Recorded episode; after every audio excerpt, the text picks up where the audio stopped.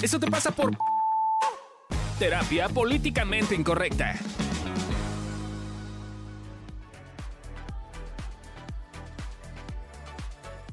Hola, ¿qué tal? Bienvenidos a este capítulo número 2 de el cómo o por qué las parejas evitan conflicto y cómo eso causa un conflicto en las parejas. Ya explicamos el por qué sucede esto en el capítulo 1. Si estás en este capítulo, escucha el capítulo 1 que está seguramente más para atrás.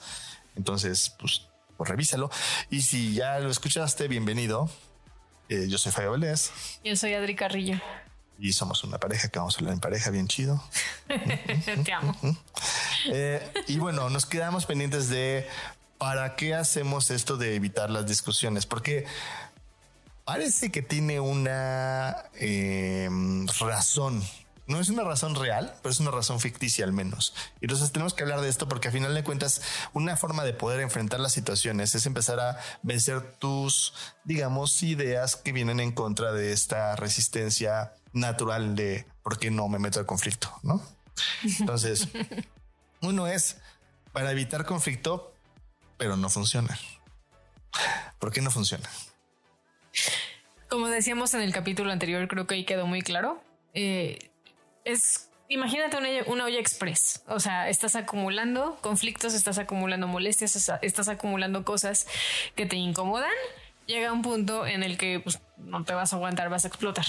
Entonces, es paradójico porque eh, aguantarte el conflicto genera conflicto. No lo pudo haber hecho mejor. La número dos es porque queremos o podemos que podemos controlar las situaciones o sensaciones incómodas. Esto es clásico con eh, cosas como no, no, no, esto es mi tema, yo tengo que trabajarlo, yo lo tengo que superar y ya que lo supere, entonces ya pues no será un tema en la relación, como que me moleste que esté ensucia la casa o que me moleste que tome mis cosas o que me moleste. Estas cosas, además son cosas que generalmente tenemos justificadas en la cabeza, que de alguna forma el que está mal eres tú. Entonces no tendrías por qué hablarlo con tu pareja porque al final de cuentas, pues, pues solucionalo, pues estás mal. Y y el problema es que en realidad esa incomodidad se sigue acumulando. Entonces es bien importante como empezar a reconocer y hablarlo, platicarlo, porque de alguna forma ya al empezar a hablarlo, platicarlo, ponerlo en la mesa, ayuda a que se deje de acumular esta sensación de como, como injusticia o incomodidad o algo que no te gusta, ¿no? Eh, otra, otra razón es porque creemos que las buenas relaciones no se discute. ¿Qué opinamos al respecto? Creo que es un mito. Eh, yo creo que de hecho en las buenas relaciones es importante que se discuta porque si no, entonces vas a generar problemas a lo menso. Este, pero sí, ¿no? Como que es esta idea que nos plantean en las películas de Hollywood y Disney, así como de se casaron felices para siempre, nunca tuvieron pedos, este, en todo, todo era mágico musical. Gracias al poder del amor. Color rosita, ¿no? Entonces es como, como tenemos esta idea de, no, las parejas que sí funcionan no tienen problemas y todo es ojoles sobre miel y no como mis papás que siempre se la pasaban peleándose y mira, los están divorciados o juntos pero se llevan como, del, como el perro. O sea, creo que, que de repente usamos una fantasía para compararnos. Es una fantasía que además es bastante irreal porque nunca, o sea, después de y vivieron felices para siempre, no vemos qué pasa. O sea, no nos podemos saber que, que Blancanieves no, no conocía al príncipe. Entonces pues, no sabía cómo era y cómo, cómo eran sus mañas. Y eh, así nos pasó, ¿verdad, Ajá, sí, Blancanieves no conocía al príncipe. Y no, pues no, nos casamos la quinta vez que nos vimos y sí hubo su, su dificultad. Su dificultad. Entonces sí, sí sabemos eso de que pues sí se, sí, sí se tiene que discutir y aprender a discutir, porque el tema es que somos muy felices y discutimos. porque el tema es que luego por no querer discutir se crean discusiones más grandes, híjole, y se llevan hasta el infinito.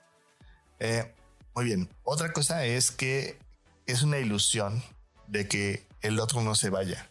Siento que si no discuto, si no hablo de cosas incómodas, si no enfrento situaciones difíciles, entonces no va a haber problemas y no se va a ir la otra persona. Básicamente, si no el armo de pedo, entonces ya no soy esta vieja intensa que todas mis exparejas me han dicho que soy, no soy berrinchuda, etcétera. Ah, no, mejor no le digo nada, me la trago y así ya no se va este güey porque me interesa que se quede. Y, si lo sumamos con devaluaciones, peor aún. Devaluaciones es sentirte poca cosa.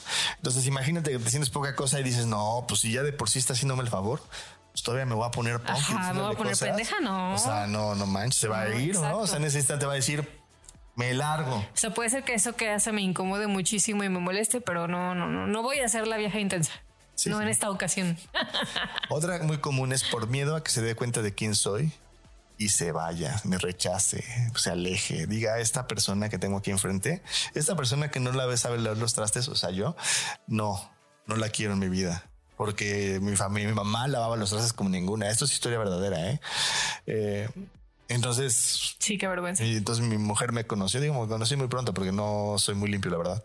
Eh, pero Nada. es como si yo pudiera esconder eso y entonces yo no se lo muestro y entonces todo el tiempo estoy como buscando la forma en cómo ella no se dé cuenta de esas cosas que yo siento que me va a rechazar.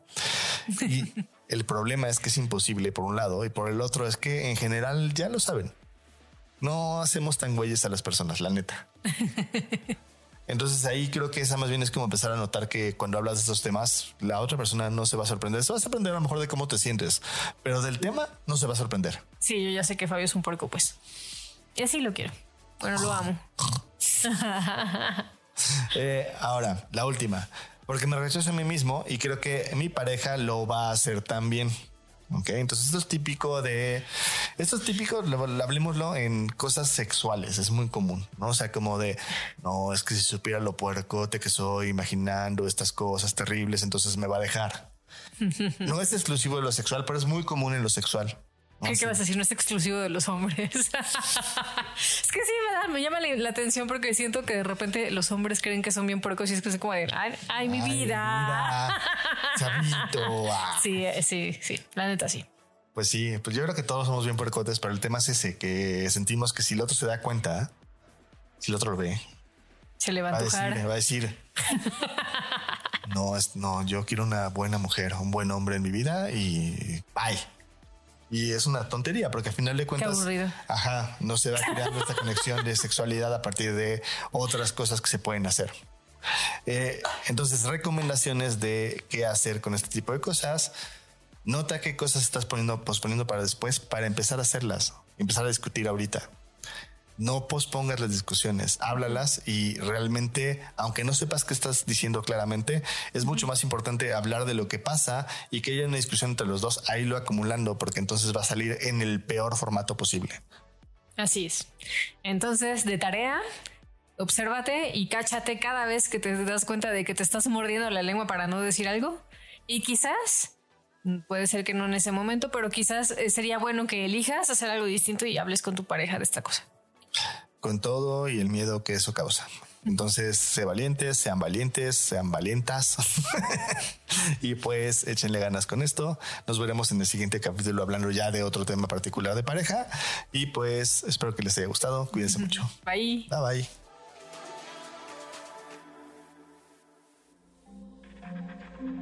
Este audio está hecho en Output Podcast.